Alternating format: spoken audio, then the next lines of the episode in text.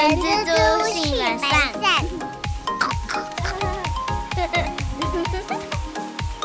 大家好，我是人蜘蛛的后。大家早，我是蜘蛛的本善小姐。今天我跟阿善去做了一件我们生平还没有做过的一件事情，就是去银行，然后申请保管箱的业务，呃，应该算办理保管箱的业务。家中有一些金饰啊，因为结婚嘛，然后生小朋友嘛，然后所以会有一些黄金的东西。不知道为什么，我觉得最近就觉得摆在家里面，觉得好危险哦。然后，与其这样的话，我觉得还不如摆在银行。然后呢，就开始在查询哪几家银行有保管箱业务。以前这个这种业务好像是叫保险箱，但是保险跟保管其实是蛮不一样的一件事情。总之呢，现在他那个保管箱，它有理赔的上上限。没有办法说，就是让你什么全额赔啊什么的，没有那么好。然后我觉得我今天招待我们的李先生，他也很好啦。我觉得他也很夸张，他跟我说：“哎，里面有五百只摄影机。”你相信吗？我是觉得，我后来进去以后，我你知道抬头观望一下，就觉得怎么可能？但是确实是蛮多只的。陈半先生他有说那个。不能告诉我们太多有关于监视器的细节啦。哦，这个他蛮好笑，他一原本在介绍，然后哎不行不行，我不能跟你泄露太多。我心里想说他在演哪一出戏，你知道吗？然后我自己觉得蛮酷的啦，因为我们常常看一些电影啊，就是有一些小偷或是怪盗会想要去拿一些宝石或者财物之类的东西，然后。接着大家就会看到哦，要怎么打开那个保险箱嘛？那我今天终于亲自体验到，就是要同时在那个保管箱的门上插入两只不同的钥匙，但那两只钥匙要同时转，然后这样门才会打开。重点那两只钥匙，一只是就在我们这里，另外一只是在银行方那里，所以我们今天也不太可能就偷偷摸进去，然后用靠一把钥匙就打开。然后基本上那个警卫是蛮，其实我一直在想哦，因为在想说，呃，放家里就好，还是要放银行？后来怎么想，放家里我觉得风险还是比较大啦，所以我们后来觉得还是放银行。然后放银行，我记得我们从那个小办公室要进去保管箱的地那那一道门啊，它上面有那个密码锁诶，而且很多道诶，而且我不知道你有仔细看。它密码锁上面有放大镜啊！不行不行，我要跟李先生一样，不能说太多，不能说太多。总之呢，我觉得这个业务蛮便宜的啦，因为我们去租了一个保管箱，它的体积是六十乘十二乘十二，然后一年是一千二，然后加押金六百，那押金就是你等到你不租的那一天，他就退那个六百块啊。我觉得很便宜啊，等于说你一个月大概一百块而已。我自己比较惊讶的是，就是我们今天是呃第一次去申请嘛，然后当然也稍微填了一下表格啊，然后有等待了一下，办了一点点的那个流程。但是我们这个途中啊，就是陆陆续续一直都有，就是也算跟我们一样身份的顾客啊，就是。进去就是拿或是放他们的财物，就是比我想象中的更多人在使用这个服务。诶，因为我跟阿胜说，这个李先生应该是一个爽缺，因为他的业务相较之下单纯很多。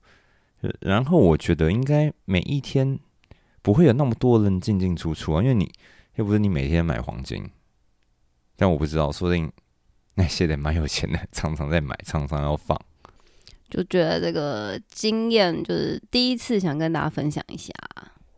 放完以后，我觉得嗯，现在比较没有压力了。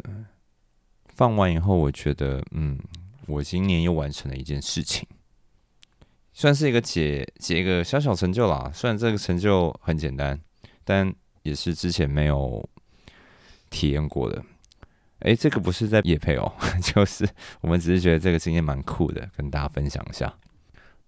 好的，那我们接下来就要进入我们今天的主题。今天主题啊是想跟大家分享一下，如果未婚生子的话，可以申请劳保的生育给付吗？好哟，那我们一开始就先稍微简单跟大家介绍一下有关于劳保，呃，劳保局它所提供的劳保生育给付。那这个给付嘞，可以申请的人是以母亲为主的。那请领的资格是什么嘞？就是我们女性被保险人，我们参加这个劳保，你要满一百二十天之后进行生产，或者是第二个是。如果女性被保险人参加这个劳保，然后满了一百八十一天之后早产，那这个早产的意思是指说胎儿产出的这个周数啊是二十周以上，但是没有满三十七周。或是诶，有一些小朋友就是，如果是这个怀孕的周数不不明确的时候，或者是也可以采用那个婴儿出生的时候体重还有超过五百公克，但是没有满两千五百公克，当做是一个判断的标准。那最后就是我们女性被保险人在保险有效期间怀孕，指的就是说你是在有投劳保的情况之下怀孕的，那而且你符合我们刚刚讲的。第一点跟第二点就是投保满一百二两百八十天之后生产，或者是参加这个劳保满一百八十一天之后早产，而且呢，你在保险效力停止一年内，因为同样一个怀孕的事故生产或是早产的人，你就符合这样子的清领资格。那他们申请的话，可以申请多少钱啊？就是用这个女性被保险人她在。生产或是早产当月起的前六个月的平均月投保薪资，会一次给付给你的生育给付六十天，指的就是乘以两个月的劳保投保的几句这样子的费用给你。那如果今天你是双胞胎，那就是按照比例去增加哦。所以其实这跟未婚生子没有关系啊，你今天只要是女性。然后你有参加保险，你有参加劳保的话，基本上就是符合资格的啦，对吗？对，只要符合我们刚刚的那三种三个情况之下，你就符合可以请领这样子的资格。那我觉得这边也可以另外再额外跟大家补充，就是如果今天你。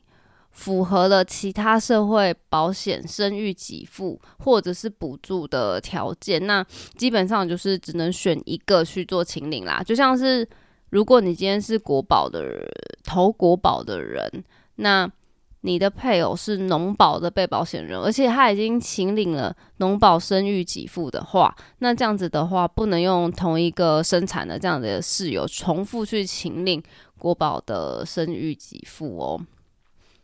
然后最后一个想跟大家就是分享，就是 有另外一个韩式，他有讲，如果今天被保险我们是流产啊、葡萄胎或者是子宫外孕的话，这个状态我们是不能申请生育给付的哦。它还是有一些条件在啊。那像劳保的生育给付的话，它的申请管道有什么呢？为了给予职场妈妈们，就是。最适合的协助啊，劳工保险局它现在提供了四种申请管道给妈妈们，让我们一次可以去申请两个月的投保金额。那第一种是你可以透过户政事务所通报去申请，就等于是像你去通报出生证明这样子的时候，你就可以一并做这样子的申请。那第二个就是用自然人凭证去线上申请，我觉得这个是还蛮方便的。那第三个是你可以去。委托你的现在任职的公司帮你去线上申办，那最后一个就是书面申请喽。那这边要提醒大家是说，就是如果你已经线上完成了这样生育给付的申请啊，就不要再另外寄送纸本申请书了。如果重复的案件像程序送件，然后反而会增加你这样审查的时间哦，不会比较早拿到给付。我在想，他可能呃，只是想说双管齐下，速度可能会比较快速一点，但并没有。对对对，所以就是择一就好了。我我个人还是推那个啦，所以如果你有公司的话，当然公司帮你处理嘛。然后不然的话就是用那个自然人凭证，我觉得很方便啊，在家就可以就可以申请了。今天后有问到，呃，我们今天的想要分享的主题啊，就是有关于未婚生子的话，我们可不可以去请领劳保生育给付嘞？其实就是有一个实际的案例是，呃，有一个公司它是做食品加工的，在大陆那边有设有工厂，那在有一位派到大陆的员工，在大陆那边的医院，就是产下了一名女孩儿。那因为她还没有结婚呐，所以她就是一直没有提出要申请生育补助这样子的情形。所以呢，所以就有我们今天的这一节主题，就是未婚生子到底可不可以申请生育补助？但其实最一开始阿三在介绍的时候，基本上就符合那些条件话，就是可以啦。没错，因为我像我们这个案例里面啊，嗯，这个女主角他虽然没有结婚，但是他是有在上班的，那他有被投劳保的。因为今天这个案例里面其实就是公司的人在询问这件事情。那另外就是只要他就是参加这个劳保的时间有符合我们刚刚讲的，参加满两百八十天之后去做生产。或者是我们刚刚讲的，他是参加劳保满一百八十一天之后，然后有生产的这样子的情形就符合哦。那我们刚刚这个案例里面呢，是说，哎，他已经生下来了，但一直没有申请。那我们这边要提醒大家的是，就是申请这样子的生育的给付，它其实也是有期限的。那记得一定要在生产后的五年之内，我们来进行清领，这样都是没有问题的。其实我觉得这个时间给的还蛮宽松的啦，就是不会说什么哦，只有三个月、六个月，甚至一年。那五五年等于说你的小朋友五岁之前，你都还来得及申请。对，不过就是 有小孩的爸妈都知道，只是养小孩是蛮蛮蛮蛮花钱的，所以我们一开始就是文件那些都备妥之后，就可以先进行申请了啦。哎，真的哎，就是这些钱不能错过啊。那老公妈妈怀孕后离职，然后再待产这种状况啊，她也可以领那个劳保的生育给付吗？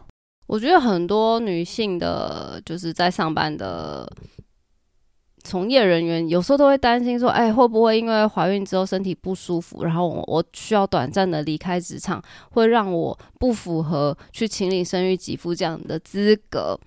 这边我们就可以简单复习一下，我们刚刚有讲到，我们女性被保险人。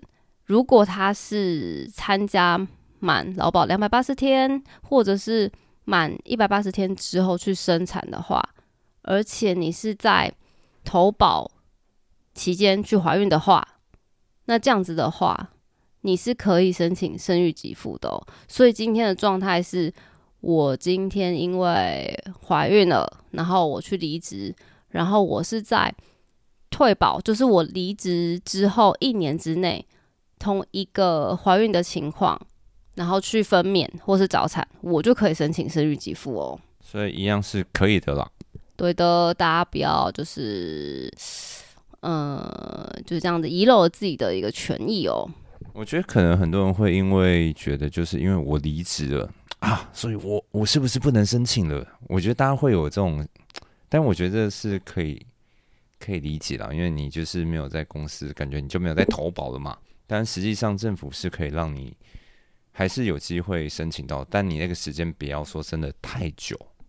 对，其实这个也是修法之后才有的情况。因为其实如果我们大家出社会有一段时间之后，对保险有多多少少一点概念的时候，会知道其实很多保险的给付都是针对在案发当时你你是有符合投保资格。如果是案发之前或是案发之前投保的，常很多都是不理赔的嘛。但是我们今天这个投保，它其实这个概念有一点点像，但是呢，它这件事情比较针对于说，只要你怀孕的时候你是有投保的，然后你又是在退保之后一年内有进行生产这样子的情况，OK 的，你就符合喽。时间是给的比较比较弹性一点啦。那我们现在有另外一种状况，今天这状况呢是这个妈妈她先离职了，离职以后没多久，然后才生产，这样的情形可以领生育补助吗？其实这跟刚刚那题其实有点有一点雷同，但是我觉得我们有时候突然遇到的时候会有点卡住啊。这个就像我们刚刚一开始讲的啊，就是参加保险满一百八十一天后早产的部分，对吧？对，或者是你参加劳保满两百八十天之后去做生产，那那我觉得我这边再特别说明一下好了。我们刚刚讲的这个天数啊，我们说投保满两百八十天、两百八十天或者是一百八十天这件事情啊，是说我们在生产前我们曾经。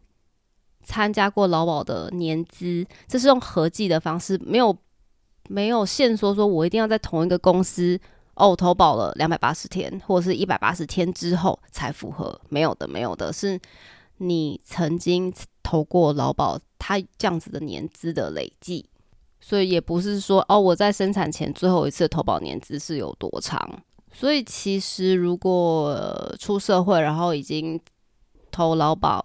有两百八十天以上年资的女性工作者，其实对于申请劳保的生育给付这件事情，我觉得有一点点概念是比较好的，因为你以后就不会少了一个你可以拿的资源喽。呃，总之，我觉得政府这些配套措施还还可以啦，没有说绑的那么硬。然后，我觉得这只要是正常的，应该。都不算是很难才会拿得到的一个补助啦，应该这么讲。对，这在我们台湾社会保险来说，我觉得也是一个蛮不错的一个补助啊。这样子的津贴，就是有需要的话，或诶，应该是说符合资格的话，大家都不要错过哟。好的，以上就是我们今天要跟大家分享的内容。然后，其实今年已经快结束了，先在这边预祝大家圣诞节快乐。然后，其实二零二三年顶多在下个礼拜嘛，下个礼拜我们是最后今年度的，会是最后一集。所以，像我今天在跟阿三在聊，今年我们到底做了什么好事啊？然后有没有做一些比较？也也不一定是什么事情啊，但是我这个人我很喜欢在每一年的年末，然后定一些目标给自己，然后这几年都陆续有达成，其实蛮开心的，也蛮充实的。不知道各位听众都帮自己定什么目标呢？我还我还蛮好奇的啊。所以我想说哈，下周我就来分享一下我明年都要干什么好了。其实这干什么不是。什么多大的目标？其实我觉得把每个小目标都做到，也是一件很了不起的事情。也希望大家就是也可以跟我们分享一下，你们自己有没有什么未来的愿景啊，或是规划？我觉得哦，你这种想法就太沉重了。那种愿景哈，感觉要五年、十年，没有。我们及时行乐，我们就是一年一年，或半年，或三个月，我觉得都都很 OK，是不是？比如说啊，算了，我们留到下礼拜再再跟大家聊好了。祝大家圣诞节快乐啦！希望大家都平平安安的，也希望大家喜欢今天的内容喽。那我是人蜘蛛的后，我是本善小姐，我们下个礼拜见，拜拜！叮叮当，圣诞快乐，拜。